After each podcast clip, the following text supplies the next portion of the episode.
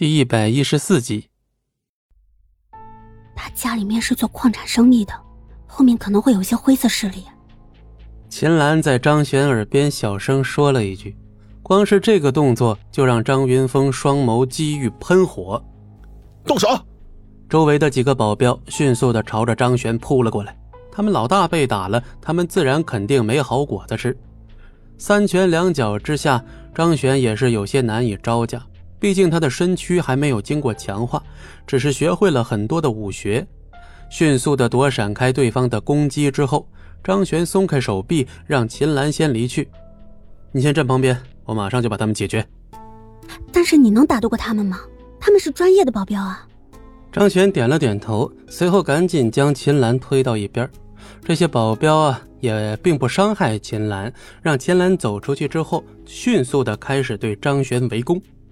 这时候，旁边一群人全都开始议论：“什么人呢？求爱不成还要打人家男朋友，真是丢人丢到家了！”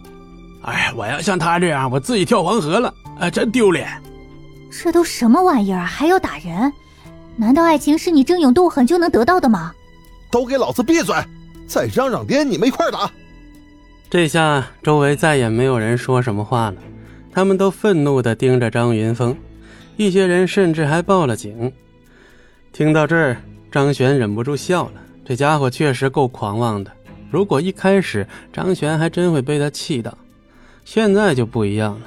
现在张璇的身份非常之高，就连孔如墨见到他之后都要低头问好。现在这种家伙敢来自己面前叫嚣，那就要好好修理一顿就行了。迅速的躲开了几人的攻击。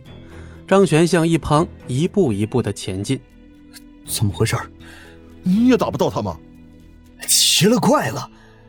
这几个保镖全都有些害怕，他们不知道究竟出了什么事情。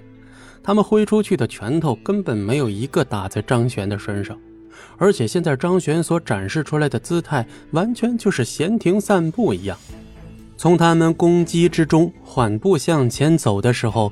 众人发现张璇前进的方向竟然是张云峰趴着的位置。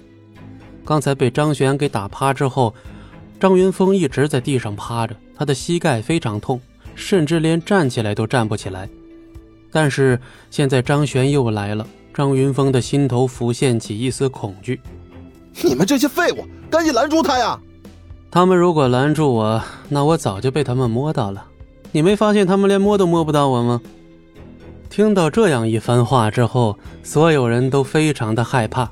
他们对于当下的局面比较担忧，因为不管是谁都明白，张轩如果是突破了他们的包围圈，来到张云峰身边，那张云峰就不是趴在地上起不来能解决的了。